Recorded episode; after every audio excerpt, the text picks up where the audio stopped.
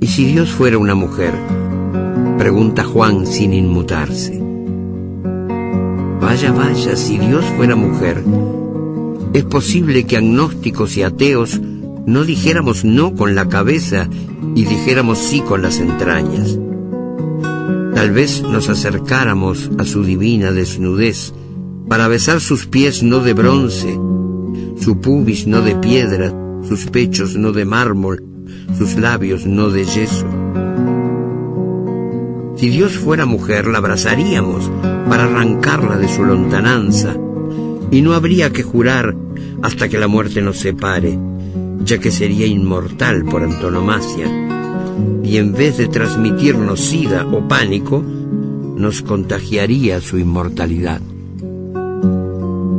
Si Dios fuera mujer, no se instalaría lejana en el reino de los cielos, sino que nos aguardaría en el zaguán del infierno, con sus brazos no cerrados, su rosa no de plástico y su amor no de ángeles. Ay, Dios mío, Dios mío, si hasta siempre y desde siempre fueras una mujer, qué lindo escándalo sería, qué venturosa, espléndida, imposible, prodigiosa blasfemia. Dios mío, qué poco se puede hacer por la gente. Algo de mi mente que yo saqué. Ahora tenés ganas de tocar bien a Si no lo pongo de frente porque si no es satura.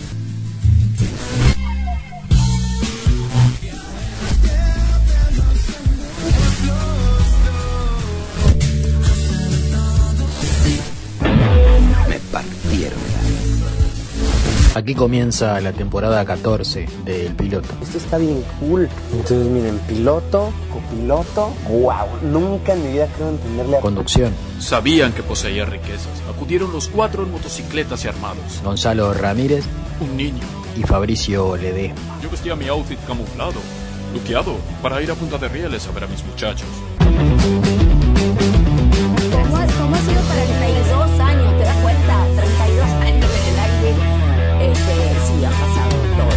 Publicaste un video. Sí, además que regalo de cumpleaños. Y estaba en la fila de la...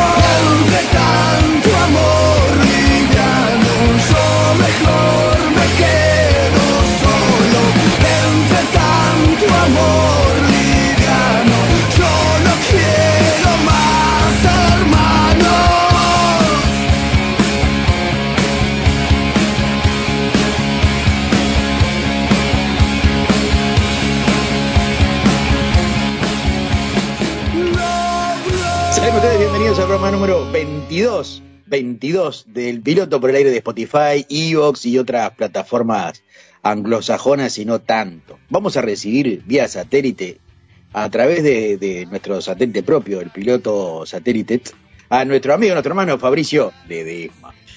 Porque la producción se pone cada vez más las pilas y ahora tenemos satélite propio. Sean bienvenidos a este programa número 22. Hola Gonza, buenas tardes. Buenas tardes a todos los oyentes de todo el mundo que nos escuchan. Saludo grande a todos los oyentes de Uruguay principalmente, porque es donde en realidad tenemos más amistades cercanas, pero bueno, eso no quiere decir que no le saludemos a todo el mundo. ¿Cómo estás, Gonza? Bueno, un saludo a la gente de Uruguay, Estados Unidos, Argentina, Irlanda, España, Brasil, Rusia, Alemania, México, Holanda, Australia, Chile, Colombia, Perú, Indonesia, Algeria y Puerto Rico. Ahí, eh, ahí tenemos por lo menos eh, un par de oyentes. Así que para ellos, eh, el saludo. Un abrazo muy grande a toda esa gente que, que nos está escuchando en los países mencionados. En lo textual escuchábamos al maestro Mario Benedetti con el poema Si Dios fuera una mujer. Eh. Desde, y después, desde el disco eh, Amor Liviano, escuchábamos a Buffon con Love. Un temazo también. ¿no? Tremenda canción, sí, que le hemos sabido agregar en, en otros programas del piloto. A mí me encanta, me encanta, eh, creo que es de las canciones que más me gustan de Buffon y lo que se escuchaba a través de Mario Benedetti también, también es muy, muy lindo y es algo que en realidad no suele pensar, ¿no? O sea, yo, para mí, eh, eh, como dice las pastillas del abuelo en una de sus canciones, si Dios es universo, yo creo en Dios. Porque para mí es todo, toda una conexión con todo, no tiene por qué ser hombre o mujer, Dios.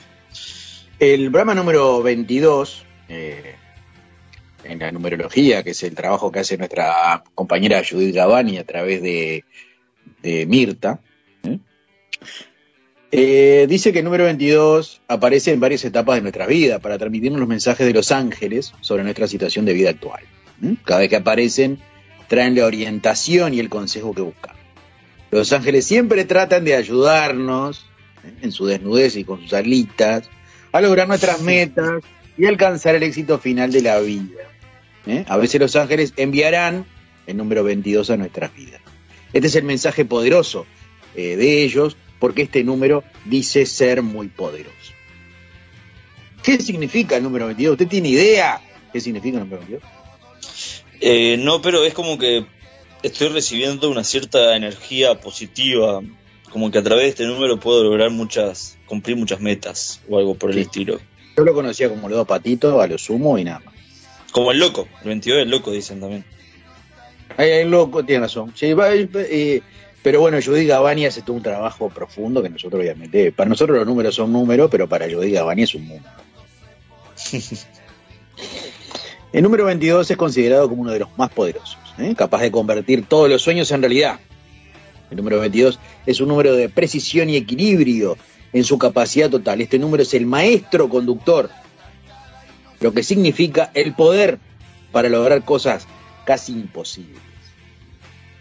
Para todos nuestros queridos oyentes, escuchen bien porque por ahí escuchan este programa y a partir de esto van a poder lograr todo lo que se proponen. Vos que querés tener esa empresa o vos que querés eh, tener ese, ese puesto de trabajo que te está costando, bueno, escuchá este programa y ya mañana te llaman del laburo.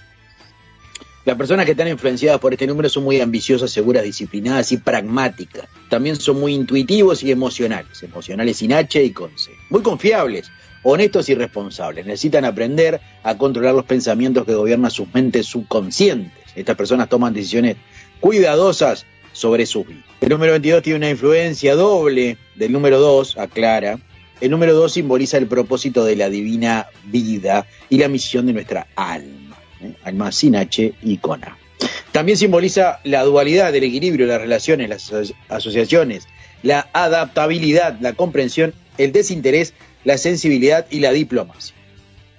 Lo ve así el número 22. Sí, pero mirá todo lo, lo que abarca, ¿no? Aparte, cuánta. Sí, sí, cu- cuántas cosas que están como reprimidas, escondidas. Creo que habla mucho de las personas que tienen como esa capacidad de dar mucho más, pero no lo están aprovechando del todo.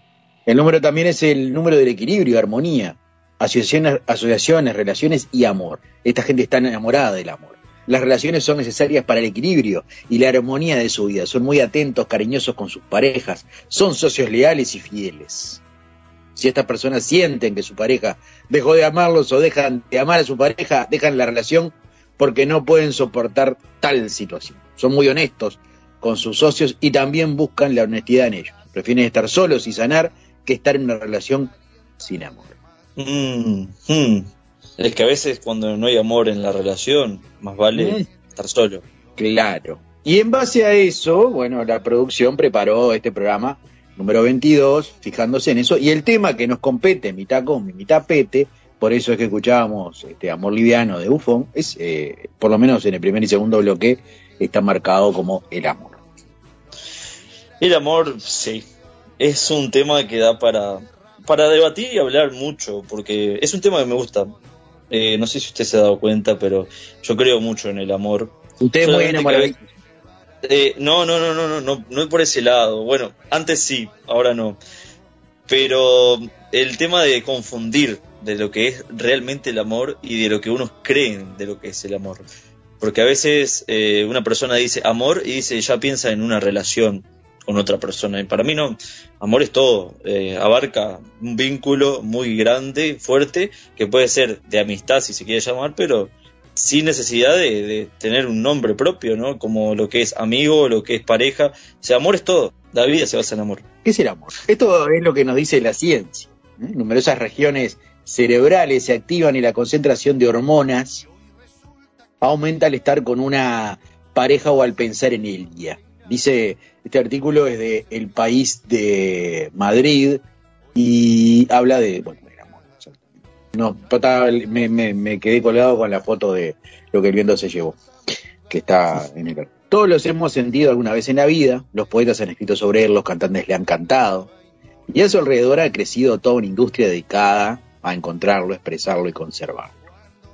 Pero ¿qué es el amor? ¿Dónde reside? ¿Qué lo desencadena? Me hace acordar a, José María Listorti. ¿Qué es el amor? ¿Y qué pasa realmente en nuestras mentes y en nuestros cuerpos cuando nos enamoramos perdidamente? Aunque a menudo sea difícil de definir, el amor romántico abarca el desarrollo de un fuerte vínculo emocional conocido como apego. ¿eh? Apego sin H y con P. La atracción, la atracción sexual y los cuidados. Los enamorados experimentan una serie de sentimientos intensos, como los pensamientos intrusivos, la dependencia emocional y un aumento de energía, aunque estos sentimientos pueden limitarse a las primeras fases de la relación. Esto le puede durar 48 horas como le puede durar 48 años. ¿no? No lo dice acá, pero lo agrega. Puede ser, puede ser. En cualquier caso, parece que el amor romántico es universal. Ahora bien, el grado en que se expresa o constituye una parte importante de la relación es en lo sexual. Que hay que separar, ¿no? Lo que es enamoramiento. Bueno, hay muchos conceptos que se parecen, pero que no, no es lo mismo. Y claro, y él pensaba en que el amor sí o sí, bueno, es una persona con otra, así. Y yo le decía que no, que actualmente para mí el amor, eh, lo que pasa a mí me gusta mucho el tema de la relación libre. Y Mm. vos podés estar con una persona, pero no necesariamente te puede gustar solamente una persona. Yo le decía, te pueden gustar varias, somos seres humanos y, y nos atrae eh, otro ser humano. Y bueno, yo considero que en ese caso el apego no es muy necesario. Y, tal, estuvimos debatiendo ahí un buen rato. Pero a favor del poliamor. Eh, algo así, sí, algo así, pero más, más libre, ni siquiera llamarlo poliamor, porque no es, no es como una relación estable, sino como más bien, bueno, eh, yo te quiero a vos, te amo, sos una persona que, que me gustas y estamos acá, pero el día de mañana puede que no estemos y eso está bien, el desapego. Poliamor la- es lo que es como se le dice ahora, pero en realidad este, ha existido. Sí, como sí, decía. sí, sí, claro, sí, sí, son relaciones más, más bien liberales o libres, pero sí, sí, el nombre que ustedes le quieran poner. La oxitocina. Y la vasopresina son las hormonas más estrechamente asociadas al amor romántico. Las produce el hipotálamo y las libera la glándula pituitaria. Si bien ambas influyen tanto en los hombres como en las mujeres, las segundas son más sensibles a la oxitocina y los primeros a la vasopresina. Tanto usted le puede decir eso a su pareja cuando empieza a salir con ella como una charla. Sí, sí, me recuerda una clase de biología muy, muy ameno. ¿Cómo andás de la vasopresina? Bien, ahí. y tu oxitocina, acá la tengo. Las concentraciones de ambas hormonas aumentan durante las fases intensas del amor romántico. ¿eh? Actúan sobre numerosos sistemas del interior del cerebro y sus receptores están presentes de diversas áreas cerebrales relacionadas con el amor romántico. La oxitocina y la vasopresina interactúan sobre todo con el sistema de recompensa dopaminérgico y pueden estimular la liberación de dopamina por el hipotálamo. ¿eh? Mire usted, ¿para qué servía el hipotálamo? Y yo que lo había sentido nombrar tantas veces. Uno que lo ve en el zoológico ahí le Sí. tira pan. Las vías dopaminérgicas activadas durante el amor romántico crean una relación, una sensación placentera y gratificante. ¿eh? Estas vías están relacionadas también con el comportamiento adictivo y tienen que ver con la conducta obsesiva y la dependencia emocional observable normalmente cuando el amor romántico está en su fase inicial. Eso, se pone- dio en el se pone clavo, dio en el clavo, y va, dependencia emocional, que justamente, eh, justamente creo que es lo que no, no funciona en un vínculo, porque uno tiende a, a pegarse demasiado a la persona y a ser muy como obsesivo, y hasta a veces resulta una relación tóxica a causa de eso, ¿no? El tema de, de mirar el celular o mirar quién te escribe. Por eso para mí lo mejor es eh, estar desapegado totalmente a la persona y que haga lo que quiera. Si ella te quiere, va a estar con vos un tiempo, si no, no. Y bueno, somos todos como ondas vibrando en el universo en donde vamos variando nuestras, nuestros, nue- nuestros picos. Los especialistas, los especialistas han investigado con frecuencia la manera en que la oxitocina y la vasopresina influyen en animales no humanos, ¿eh? tales como los topillos de pradera y de montaña. Fueron con una jaula a la montaña y, a- y atraparon topillos. Ha quedado claramente, ha quedado claramente demostrado que en los topillos de pradera, que forman relaciones monógamas de por vida, llamadas parejas estables, no sé si sabía este dato de los topillos de pradera, pero es fundamental en una charla de asado un domingo con unos amigos, puede hablar de que los topillos de pradera forman parejas estables. Me imaginé toda una escena turbia, ¿no? Estaban hablando de los, de los topillos de pradera y estaban en el, ahí en el asador, arriba de las brasas, estaban los topillos ahí, lo estaban cocinando. La densidad de receptores de oxitocina y vasopresina son mucho más elevadas que en los promiscuos topillos de montaña, particularmente en el sistema de recompensa de la dopamina. Además, los topillos de pradera se vuelven promiscuos cuando se bloquea la liberación de oxitocina y vasopresina. En conjunto, estos descubrimientos ponen en relieve cómo la actividad hormonal puede facilitar o estorbar la formación de una relación estrecha. O sea que usted cuando está eh, viendo eh, a otra persona con, con cariño, este, es porque anda eh, liberando oxitocina y vasopresina a cara perro. O a cara de topo de Es bueno, es bueno saberlo entonces. El amor romántico puede cumplir una importante función evolutiva, por ejemplo, el aumentar el apoyo parental disponible para la posterior descendencia. Puede formar pareja con esa cabeza. ¿no? Sin embargo, lo habitual es que entablemos una serie de relaciones en nuestra búsqueda de la persona, entre comillado, y la persona del amor romántico es frecuente. Bien por la ruptura de la relación, bien por el fallecimiento, aunque la pérdida sea desoladora. La mayoría de la gente es capaz de superarla y seguir adelante y cagarse en todo. Básicamente. La mayoría de personas que viven una pérdida por, por fallecimiento desarrollan una, una aflicción compleja caracterizada por sentimientos dolorosos recurrentes y obsesión con la pareja desaparecida. ¿eh? Todos los miembros de una pareja que pasan por un duelo sienten dolor en respuesta de estímulos relacionados con la pérdida, como una postal, una fotografía, ¿no? mirá acá estábamos en Cerro, Cerro del Toro. Hay quien afirma que en las personas que sufren de una aflicción compleja los estímulos también activan los centros de recompensa del cerebro, ¿eh? lo que produce una forma de compulsión o adicción que reduce su capacidad de recuperarse de la pérdida. Eso, bueno, claro, cuando uno ve a, a una persona que ha tenido una pérdida mirando fotos y, y le dice, ah, mira, te estás masoqueando. Bueno, no, no, en realidad no es, no es, no es que se masoquea, sino que es, una, es, es algo químico, ¿no? Busca a través de la fotografía este, la oxitocina y toda esa historia que estamos hablando. Sí, el tema es que uno no lo elige, no lo hace a propósito, sino que simplemente sucede. Claro. No, pero digo que, que está como uno, uno muchas veces este, trata de corregir eso y en realidad es una conducta que es innata, que tiene que ver con, con, eh, con ser un Ser animal. humano. Más que nada. claro. El amor materno. Existe una serie de similitudes entre las respuestas fisiológicas del amor romántico y el amor materno. Por ejemplo, las regiones del cerebro activadas por el amor materno se solapan con las actividades eh, por el amor romántico. Concretamente se activan las áreas de recompensa cerebrales que contienen altas concentraciones de la famosa oxitocina y vasopresina, mientras que en las regiones desactivadas durante el amor romántico, incluidas las relaciones con los juicios y las emociones ne- negativas, se desactivan durante el amor materno. Además, el aumento y la disminución de la concentración de la oxitocina fomentan y cohiben respectivamente el comportamiento maternal. Sin embargo, entre el amor materno y el romántico, y el romántico existen diferencias debido a que el primero activa determinadas regiones como la materia gris eh, que no están activadas por el amor romántico, la cual acentúa la naturaleza única del vínculo materno. Es que si se activaran las mismas zonas, con tanto con el amor materno como el romántico, sería un gran problema, ¿no?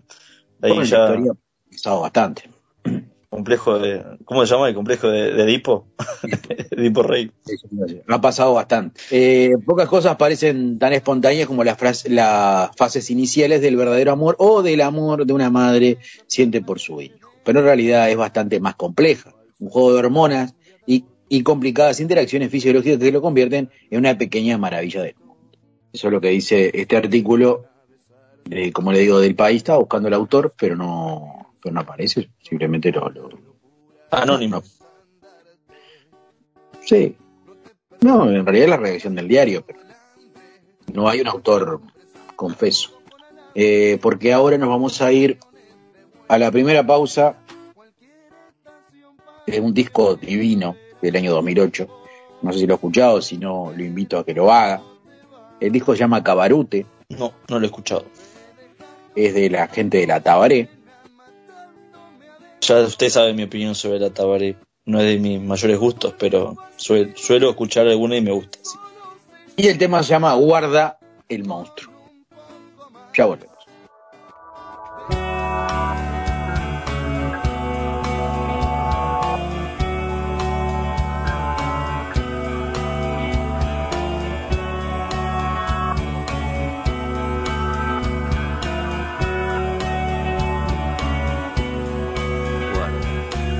Deambulando el monstruo, el monstruo que devora gente, que aparece de repente, que intercepta la conciencia, que desmiente tu inocencia, el monstruo que todos tenemos, ese que vos escondes, hundiéndose en tu lagones. Guarda.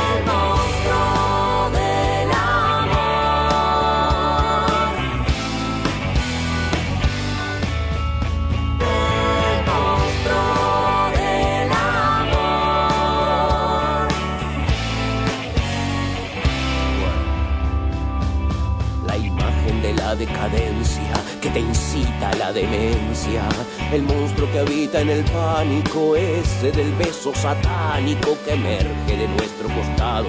Monstruo babeado del lado podrido, prohibido por monstruo inmoral, el que te hace mal, el que te devora. Y ahora.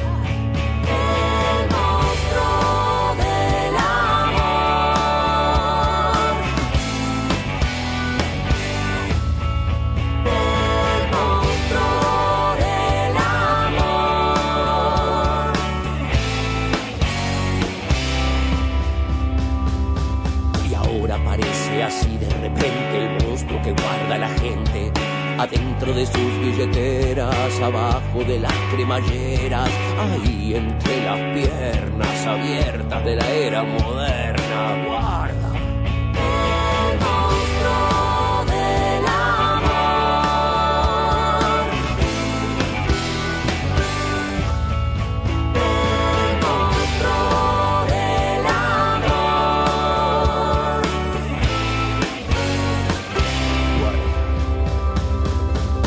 Deambulando el monstruo, el monstruo de la inmundicia, el de la codicia, que nos envicia, que nos hace tan humanos, buenos ciudadanos, hermanos.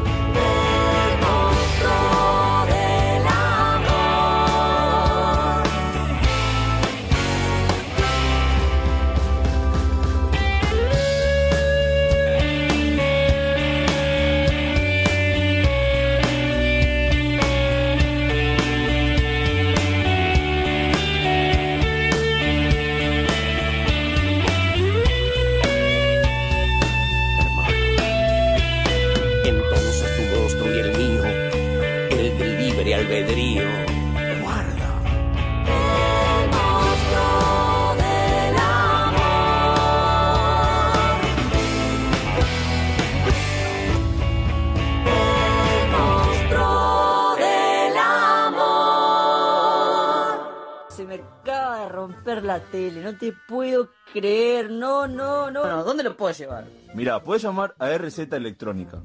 Te atiende al toque, de lunes a viernes de 10 a 18 horas. Y podés contactarlo al 2909-0801 o al 096-139-572. También lo encontrás en Instagram como Ramírez TV 1999. Acordate, contactalo al 2909-0801 o al 096-139-572. De esta forma, en menos de lo que imaginás, ya tenés tu televisión funcionando y podés disfrutar de lo que quieras en tu licencia.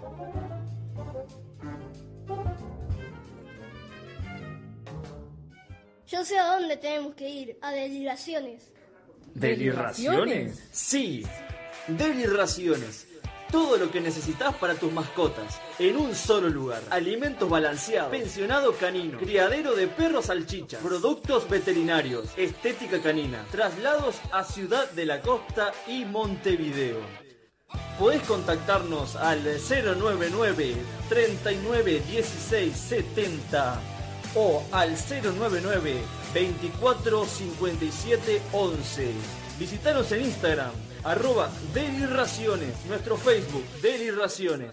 También podés visitar nuestra página web, delirraciones.com.uy. Ya sabés, llamanos al 099 39 16 70 o al 099 24 57 11.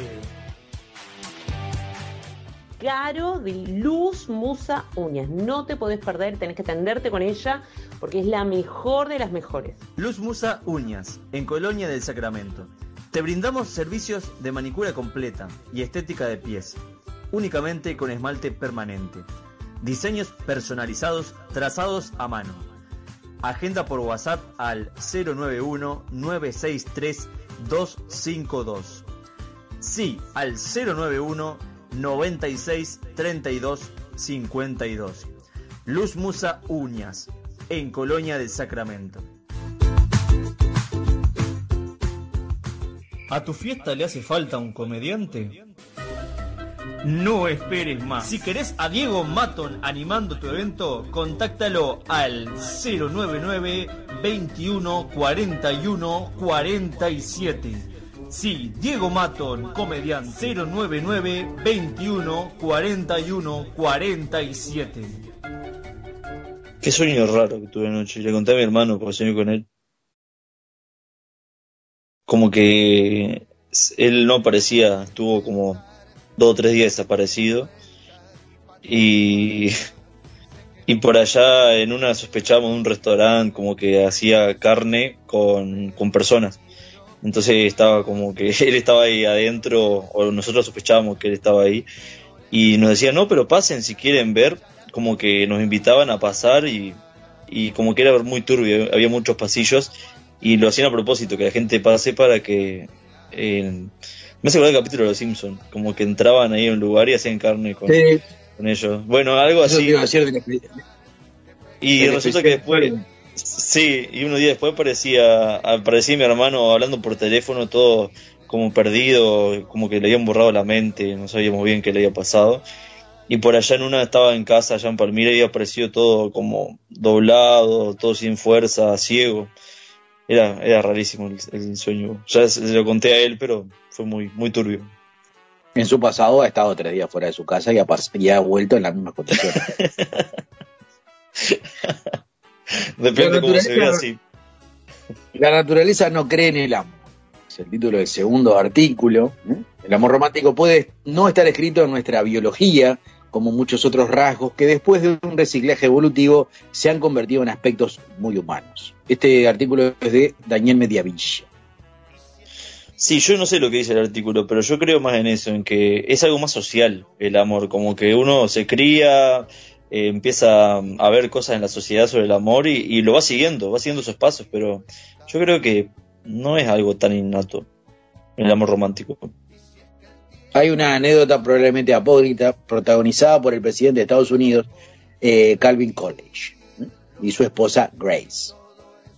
Que no, no, Grace a, a secas no tiene apellido. No así Calvin, que sí es Coolidge.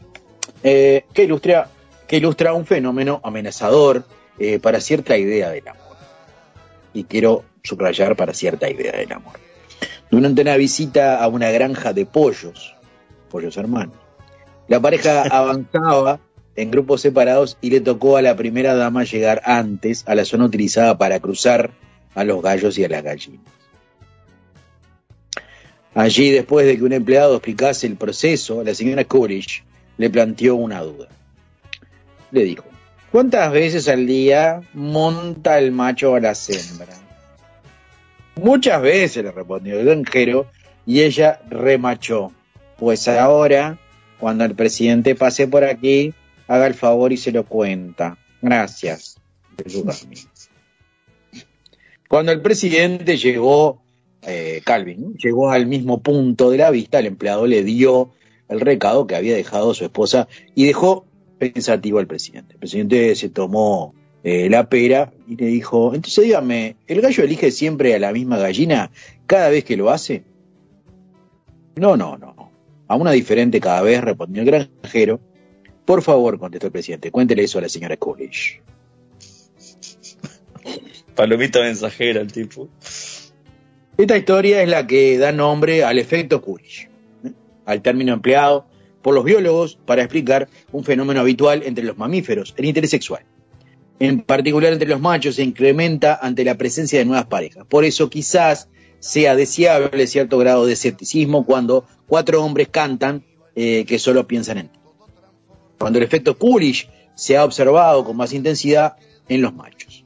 Algunos rasgos de nuestra fisiología muestran que probablemente tampoco ellas evolucionaron para entregarse a un solo hombre. La evolución de una batalla cruenta en la que hay que adaptarse a circunstancias cambiantes para no quedarse en el camino y que esa batalla quede en vestigios de que no pueden dar una idea de cuáles eran las amenazas que se afrontaron. Eh, el psicólogo evolutivo de la Universidad del Estado de Nueva York, Gordon Gallup, ¿eh? ha realizado una serie de experimentos. Eh, ¿qué, qué nombre que me gusta? Gordon. No sé por qué. Pero Sí, si yo, es- si yo fuera americano me gustaría llamarme Gordon. una serie, pues será por gordo, una serie de experimentos para tratar eh, de explicar la forma del pene humano, ¿eh? de mayor tamaño y que en otras especies de grandes simios, incluidos los gorilas, su longitud y su forma, con el glande en la punta, podría haber aparecido para actuar como una especie de bomba de vacío, ¿eh? que extrajese el semen de machos anteriores. Esto implicaría que las hembras también tienen tendencias promiscuas. Es gordo. Lo de la, diferen- la diferencia de intereses evolutivos entre hombres y mujeres también habría producido un desfasaje entre los ritmos sexuales de ambos. ¿eh? Según esta hipótesis, ellas estarían preparadas para tener relaciones sexuales consecutivamente después que el interior de su aparato reproductivo se, re- se realizara la selección del espermatozoide más adecuado para la fecundación. Esto explicaría por qué la eyaculación masculina es normalmente única y relativamente rápida, y las mujeres están preparadas para sesiones de sexo más prolongadas y con varios orgasmos. O el motivo de los excitantes gritos femeninos que cumplirían la función de atraer nuevos candidatos eh, para la paternidad. dice. Con razón acá, la vecina a veces pega unos gritos. Ejemplos anteriores sugieren que la idea del amor con exclusividad en lo sexual, ¿no? estamos hablando, probablemente no forma parte de nuestra naturaleza. Quizás por ese motivo, precisamente y con una aspiración compartida por millones de personas en el mundo, poca gente desea con tanta intensidad algo que puede conseguir con facilidad. No obstante, como recordaba eh, el antropólogo Michael Tomasello, conocer determinados rasgos de nuestra naturaleza no implica que no podamos aspirar a sobreponernos a ellos si eso nos parece lo correcto. Totalmente de acuerdo con, con Tomasello. Hormonas como la oxitocina o la vasopresina que hablábamos en el primer bloque sirvieron durante millones de años eh, para regular el comportamiento reproductivo de los mamíferos, estrechando el lazo entre los progenitores y entre estos sus crías. Y estas mismas hormonas debieron de facilitar la creación de los vínculos que hicieron la posible la aparición de una especie tan social como la humana. Después, como recordaba un estudio publicado por The Nature, ¿eh? la semana pasada, dice este artículo que es de esta semana, eh, la aparición de las regiones permitió amplificar ese mecanismo hormonal para superar los vínculos de tribu y comenzar a construir imperios. Sí, eso conlleva muchas cosas, ¿no? Bien de la mano, de cuando dice que socialmente está aceptado algo, como el amor romántico, y, y en realidad puede que una persona considere que no es así. Lo mismo pasa, por ejemplo, con, con el tipo de vínculos. Si eh, las personas se guían por que socialmente está aceptado hombre y mujer, actualmente sabemos que, eh, o sea, tenemos que aceptar que, que cada amor es amor.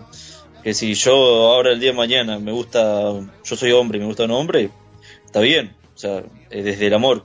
Lo mismo con dos mujeres, con, bueno, con el tema de eh, la transexualidad y demás. O sea que todo es aceptado y si vamos a seguir lo que es una conducta socialmente aceptada porque dicen que es normal o no normal, bueno, eso ya es un tema a debatir. Sí, yo creo que la palabra amor engloba eh, todo eso que decía. Los invitamos a reflexionar a los oyentes que están en este momento escuchando este programa, que se animen a imaginar cómo será el amor dentro de unos 200 años. ¿Cómo va a ser el amor romántico entre los seres humanos y o los animales? Hay sociedades que no reconocen el beso o que lo tienen prohibido. ¿En qué, en qué sociedades, por ejemplo? Bueno, eh, ahora cuando le lea el artículo. Exploramos el origen biológico y sociocultural del beso romántico. ¿eh? Una pregunta que suele plantearse eh, a Google, ¿eh? ¿qué hace Google humano? Es lo que es por qué se besan los humanos. Yo comúnmente pregunto qué restaurante hay cerca, pero bueno, hay gente que Sí, recuerdo en filosofía, en clase, en cuarto, costado en cuarto, en el liceo, salió ese debate de qué es un beso y por qué, por qué el beso. Pero dice que es una consulta común en Google esto, ¿no? Pero algo. Nunca se me dio ese corrido, pero podía pasar. No, yo comúnmente le pregunto más por boludeces. ¿no? Y aunque los besos en diferentes partes del cuerpo, la cara o la mano, por ejemplo, cita, ¿no? forman parte de muchas funciones sociales, la pregunta como tal no atañe al beso social, sino al beso romántico, ¿eh? en los labios, conocido técnicamente como ósculo. ¿Es el ósculo un residuo moderno de algún tipo antiguo de cortejo sexual animal? Como es, como es, eh, que es como Darwin llamaba los rituales de, de apareamiento. De ser cierto, cabría esperar que fuese universal, que estuviese presente en diferentes épocas y culturas.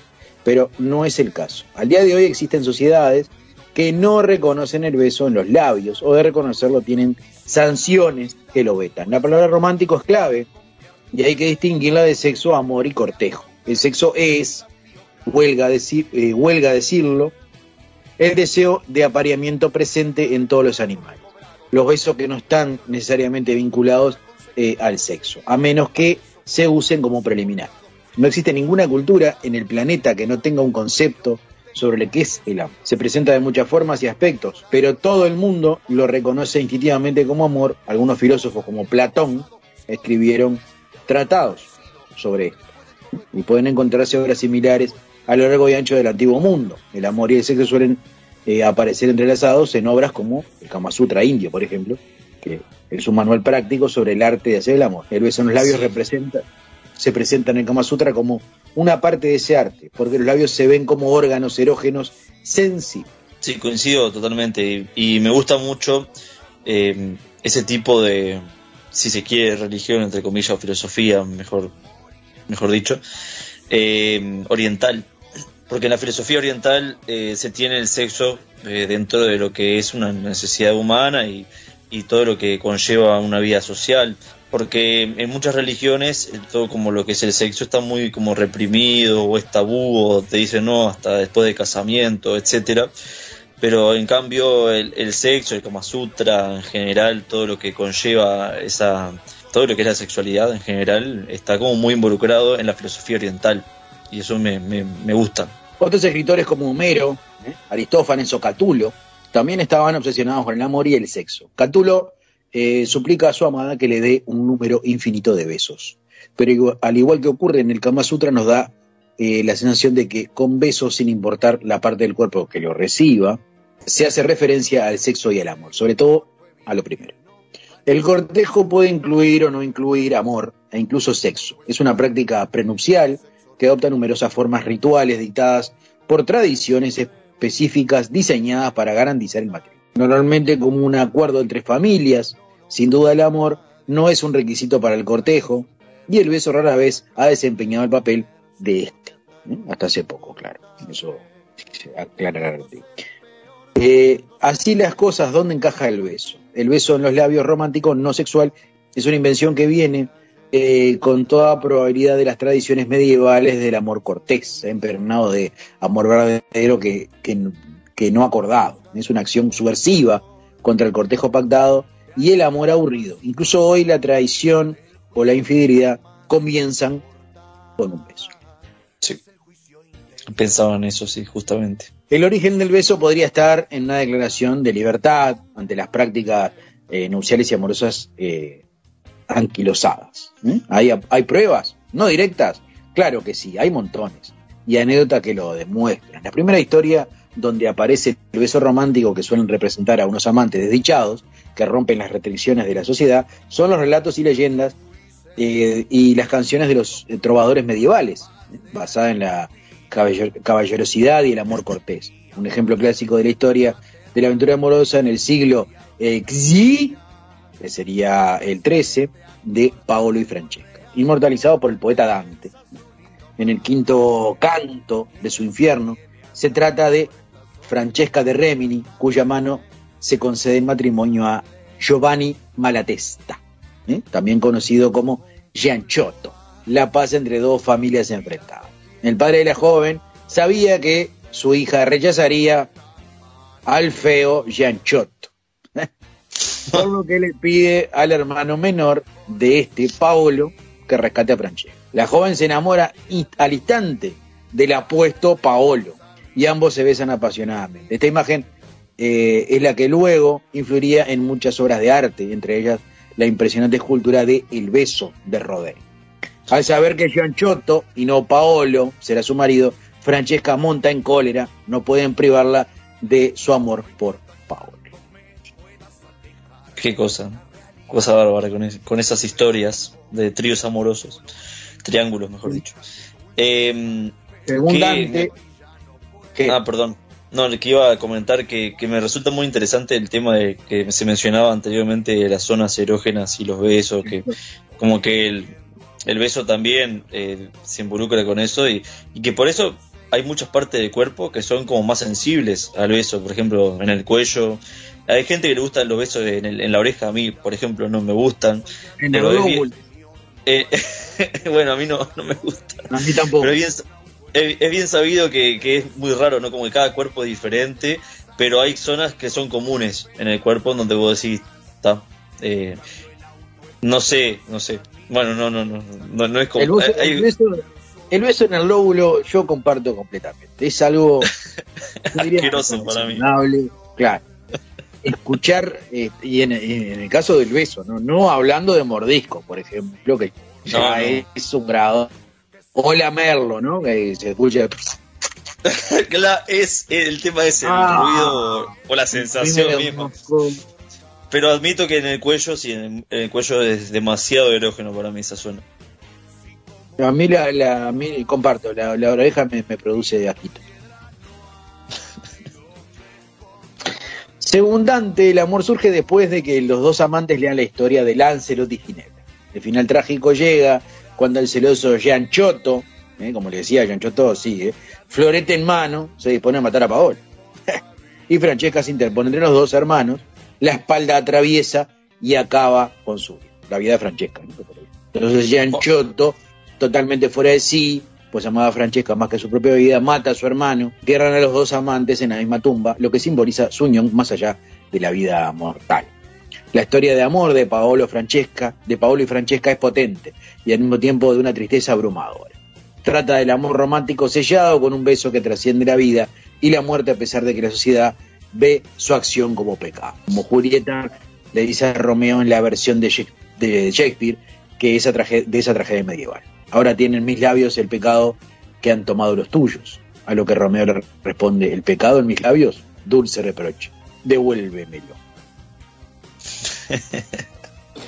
Desde el principio el beso y el amor desdichado van de la mano. ¿Acaso esa sea la única posibilidad para que el verdadero amor, quizá pecaminoso, como dice Julieta, pero irresistible?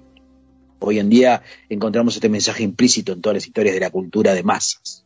Desde las películas hasta las novelas supervendidas, el poder del beso furtivo para cambiar la vida de la gente nos empuja inexorablemente a besar. La literatura de amor cortés, las mujeres aparecen retratadas como seres angélicos, no meros objetos sexuales. El beso se concebía como un camino hacia el amor espiritual, no un preludio del sexo. La idea de la mujer como ángel ha perdurado Si habrá ¿no? Eh, obras de arte, tanto musicales como pintura, escultura, que hagan referencia a todo esto no mencionado, al beso, al, al vínculo de amor entre personas. La escultura es fundamental, ¿no? Lo que estábamos. El beso de Rodin increíble. Sí, sí. Resulta sorprendente, pensar, eh, resulta sorprendente pensar que el mismo beso podría haber surgido al mismo tiempo que un acto de amor y de desafío entre las costumbres eh, anquilosadas del cortejo, tal como insinúa la historia de Paolo y Francesca que escuchamos hace un rato. Desde esa época, besar se ha convertido en la acción romántica por excelencia. En ese instante, el beso transporta a los amantes a otro nivel de la existencia, muy por encima de lo mundano. Solo cuando el romance concluye, el poder del beso se desvanece. Como vivimos eh, en una aldea global, el beso se ha extendido por todo el mundo, haciéndose un hueco en tradiciones y tipos de cortejo por doquier.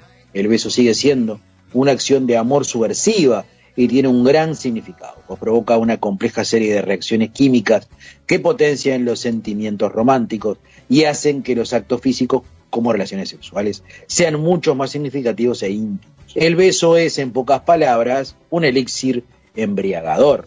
Finalizado. Muy bueno, muy bueno. Totalmente, sí, eso que nos diferencia de algunos animales y nos asemeja con los topos de montaña. Los, top- los topi- topillos de montaña. Topillo de montaña. Usted que es un gran besador, Sí, me lo han dicho, me lo han dicho. me consta. Vamos a escuchar eh, en esta segunda pausa un tema hermoso, hermoso, hermoso, que es un lujo que nos dan, porque bueno, nosotros, eh, como siempre, la, la producción no escatima en gasto. Nunca. Y vamos a escuchar un tema hermoso del año 2018 que tiene como protagonistas a Hugo Fato Russo y a la fabulosa Papina de Palma y se llama Los abrazos son instantes decisivos. Ya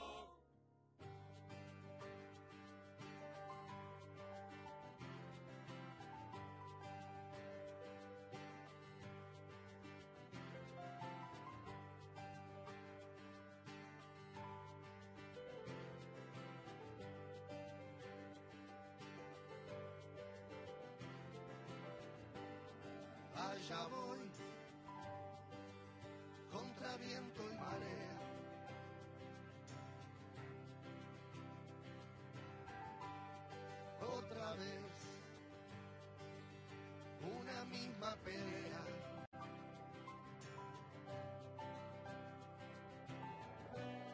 Ni siquiera sé si vale la pena, pero tengo ganas de probar si la suerte me va a acompañar de una puta vez o si es un mito más.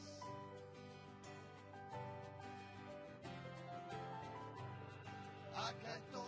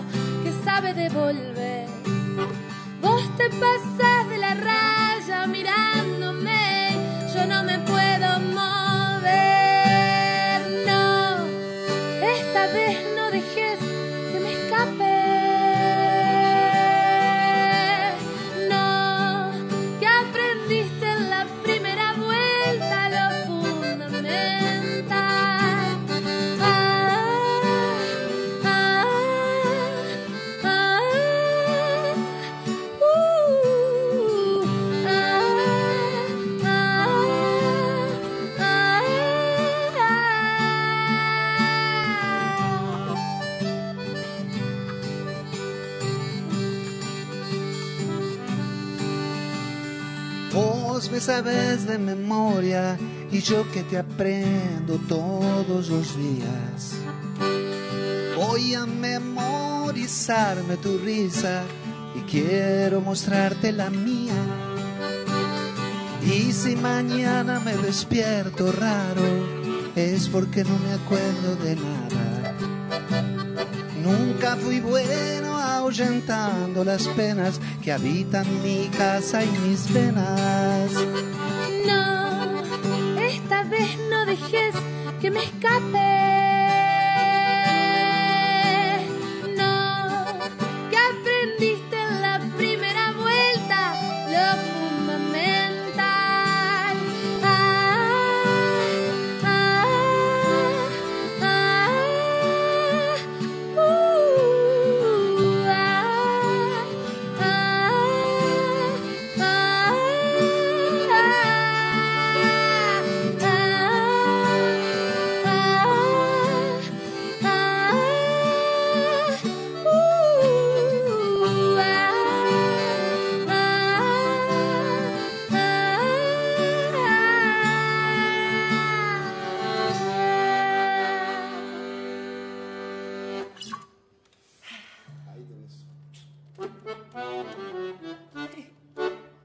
Llamemos a Lucho, que tiene variedad de gustos para pizzas y unos ricos calzones con todo el sabor. Y reparte en todo Colonia de Sacramento. En Instagram lo encontrás como Pizza Lucho o te comunicas por WhatsApp al 092-785-828. Agendalo ahí. 092-785-828. Está abierto de miércoles a lunes de 21 a 0 horas. Llamás y unos minutos después lo tenés en la puerta de tu casa. Planazo. Nati Depilación Unisex acá en Colonia, para mí la mejor. Súper recomendable, en serio. No dejes de ir ahí porque está espectacular. Ay, buenazo, Gordi, pasame después el contacto porque ya, ya la necesito. Genia, ídola, gracias. Natis Depilación Unisex, en Colonia del Sacramento. Reserva tu turno por WhatsApp al 099-588-507. Sí, reserva al 099-588507. Depilación de piernas, axilas, cavado y tiro de cola.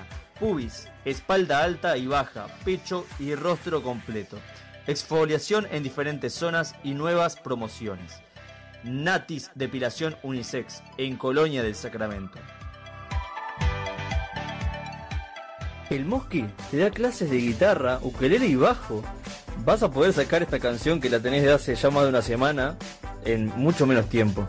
Aprende a tocar con un método rápido y sencillo. Canciones, ritmos, armonía, composición, etc. Clases online, presenciales, a domicilio, Costa de Oro y Montevideo. ¿Qué más querés? Llama al 095 89 71 20. Recordá, anotá, mirá. 095 89 71 20. Y ya con eso tenés solucionado. No hace falta que, que estés practicando vos solo acá sin tener idea de nada. Ah, bueno, gracias. La verdad que, que me estás dando una mano impresionante porque no me sale y vos sabés que me está costando un poco. Es el amor. Escuchamos de fondo la banda sonora de una película harto conocido como es El Padrino. No sé si la vio. El Padrino sí vi la 1 nomás, no vi ninguno más, pero muy buena peli. Alcanza.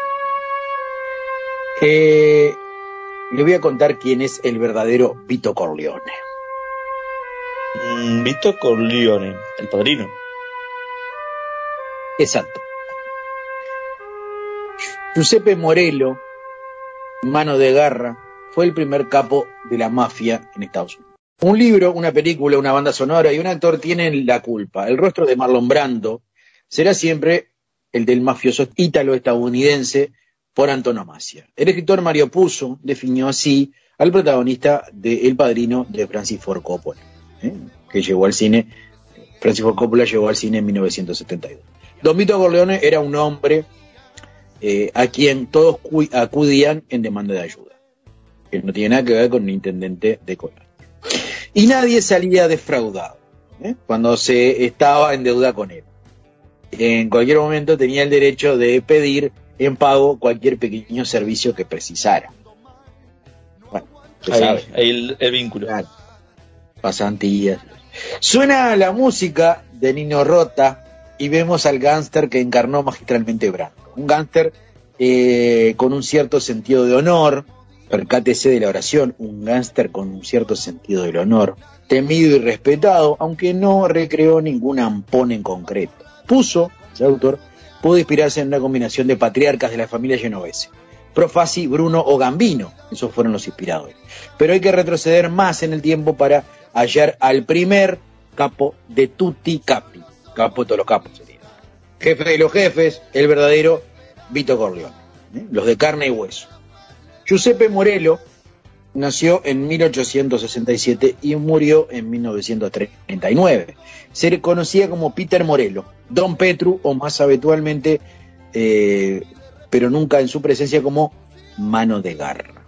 La foto de la policía, la foto policial que, que antecede estas líneas, ilustra la deformidad que tenía en su mano derecha que justifica el apodo. Tenía la mano como una garra y la mano como si fuera una U inversa.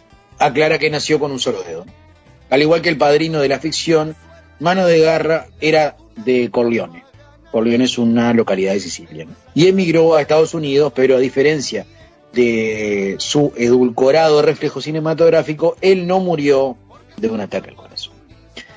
Mano de Garra ya era en, en su Sicilia natal un ladrón de ganado y un falsificador.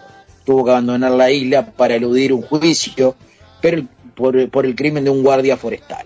Llegó a Estados Unidos en 1892 con 25 años. En 1899 ¿eh?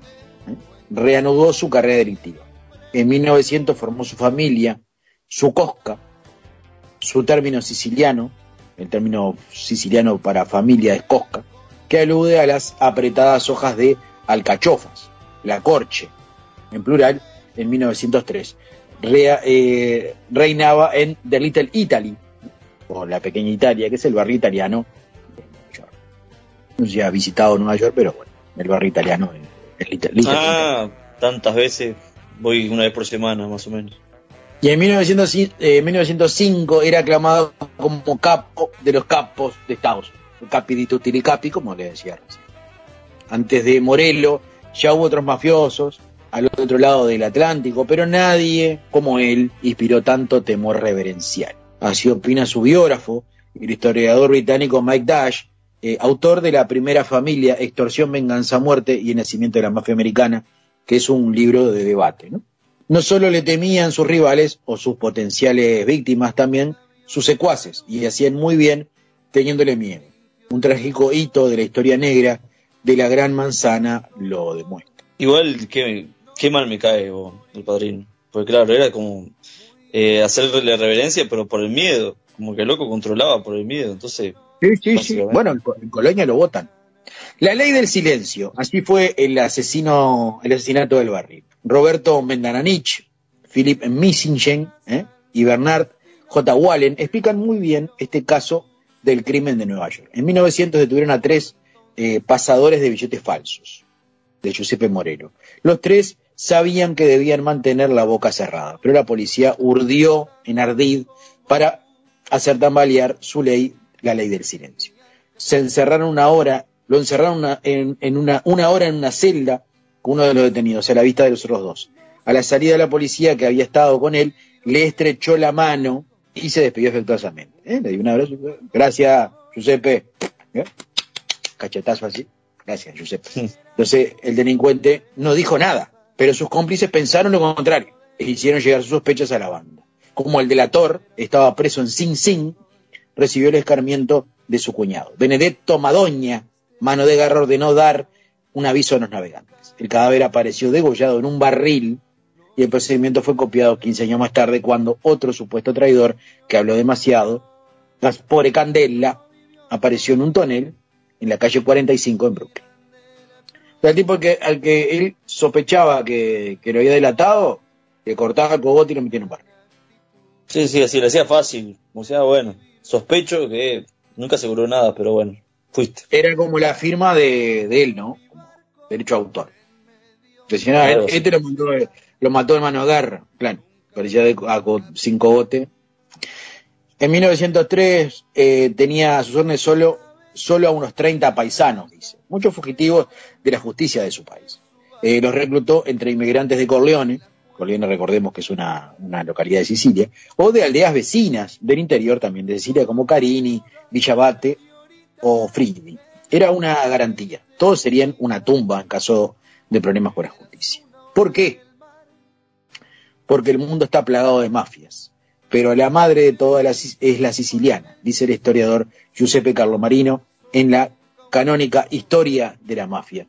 ¿eh? Es un libro de bolsillo que eh, lo puede, puede hacer. Aquellos, aquellos 30 malhechores incubaron el, el huevo de la serpiente. La delincuencia de origen eh, transalpino creció hasta convertirse en una, una anaconda y las autoridades acabaron creando un departamento especial. La Brigada Italiana nació en 1900, eh, 1905. Su jefe más famoso fue Josep Petrosino, de 1860 a 1909, de origen napolitano y con un papel fundamental en esa historia, pues fue un hombre de métodos duros, brutales a veces, pero íntegro. Ojo al gol, te cagaba trompada, pero eh, con su vida su afán por limpiar las calles de Nueva York. Los mafiosos ya no se conformaban con extorsionar y ofrecer protección a sus compatriotas. Sus actividades tampoco limitaban a las falsificaciones de moneda, los robos y los asesinatos pronto llegaron a nuevos negocios. Aún faltaban 15 años para que la ley seca y el contrabando de alcohol multiplicaran exponencialmente sus ganancias, convirtiéndose en millonarios. Mientras tanto se revolvía como podía, ¿no? Movía plata falsa, florecieron los secuestros, las inversiones inmobiliarias y los premios de lotería amañados. También los fraudes en los seguros. Los comerciantes que tenían la desgracia de llamar la atención de la cosca, recordemos que la cosca de la familia, Eran, amedren- eran amedrentados para que suscribieran una costosísima póliza eh, a una aseguradora. Meses después su negocio aparecía misteriosamente calcinado. Era su ruina. Sin mercancía, sin local y sin el dinero de la indemnización que pasaba a los bolsillos de los Morelos. Sí, habrá mafia, ¿no? O sea, estamos hablando de algo que es pasado, pero actualmente encubierto en otras cosas hay mucha mafia. Sí, bueno, pero bueno, quería decirle quién era el verdadero padrino, porque uno, como digo, lo conoce por, por el rostro de, de, de Marlon Brando, pero en realidad el, el- el- original este, tiene muy poco que ver con ese, con ese hombre elegante que, su- que movía su dedo índice. O sea, Marlon. Brando eh, interpretó lo que sería a Giuseppe, ¿cómo es Giuseppe? Claro, fue, fue, fue inspirado en Giuseppe Morello, alias Mano de Garra, que fue el primer capo de la mafia de Estados Unidos. Después vinieron unos cuantos, ¿no? Que se repartieron. el- y también el- la ley seca que, que hizo que ellos se convirtieran en en- realmente en millonarios este, a niveles industriales. ¿no? Ahí va. Hay, hay otra película también de mafiosos que son dos gemelos, dos hermanos. No, me- no me acuerdo el nombre de la película, me gusta mucho esa, esa peli. Está, está buena. Eh, no, a, a ver. eh, el, el poder de la violencia, algo de la con la violencia, algo así era la, la película, no me acuerdo en este momento el nombre. Sí. Bueno, la, eh, históricamente la mafia después ha movido la política y la política ha fomentado la mafia. Es una- un círculo vicioso. Claro. Círculo vicioso. Exactamente. Uno, uno se potencia al otro y así. Después le van a golpear la puerta y no tiene problema el hombre, le da 200 pesos a él, 200 pesos al otro y después eh, van y lo votan. Y bueno, y así estamos. Bueno, eh, Ledesma, eh, ya estamos un pasado de tiempo. Hoy fue un programa muy intenso. Porque la- el amor a nosotros nos puede.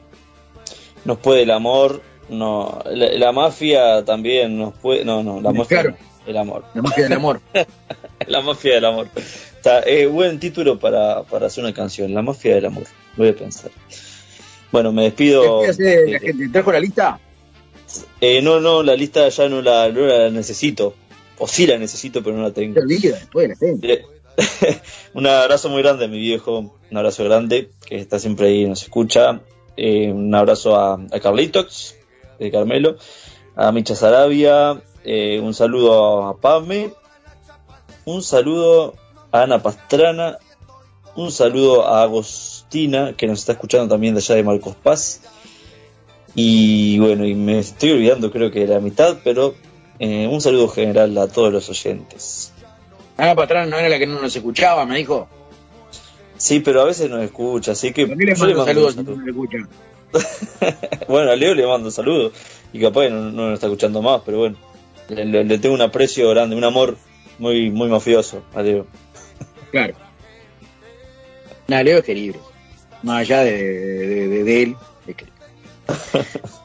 De mi parte será hasta la semana que viene. Ah, estuve leyendo el guion de costado del programa 23. Oh, y lo que se viene, No qué ansiedad. Sí. Dudo que sea cómico. Uh, Esa parte, esa parte la tendremos que hacer nosotros.